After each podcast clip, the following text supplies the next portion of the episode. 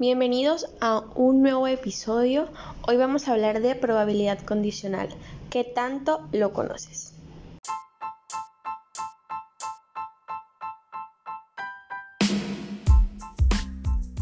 La probabilidad condicional no es difícil, solo necesitas haber aprendido lo básico en probabilidad.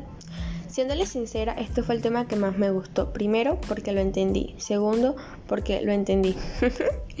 es muy chévere y a la medida que practicas es como si lo hubieras aprendido desde siempre, toda tu vida.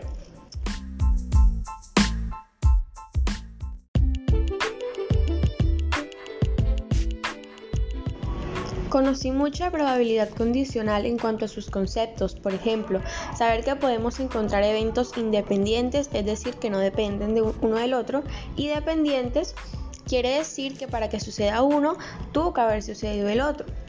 También encontramos una cantidad de operaciones como la unión y la intersección, además que nos brinda herramientas que nos facilitan la comprensión. Uno de estos es la tabla de contingencia. Es una tabla donde se registran variables de manera organizada y también podemos tener el diagrama de árbol. En otro episodio les estaré comentando sobre todos los conceptos básicos que debemos saber de probabilidad.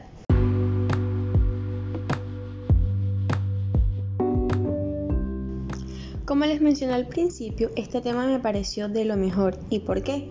Porque estudié los temas básicos, porque le dediqué tiempo, practiqué y me equivoqué. A veces cuando nos equivocamos creemos que todo acabó, pero no.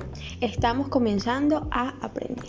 Entonces los invito a que practiquen, a que lean, a que busquen en libros, en internet, le pregunten a sus profesores y así puedan hacer parte de este gran mundo de la estadística. Hasta la próxima.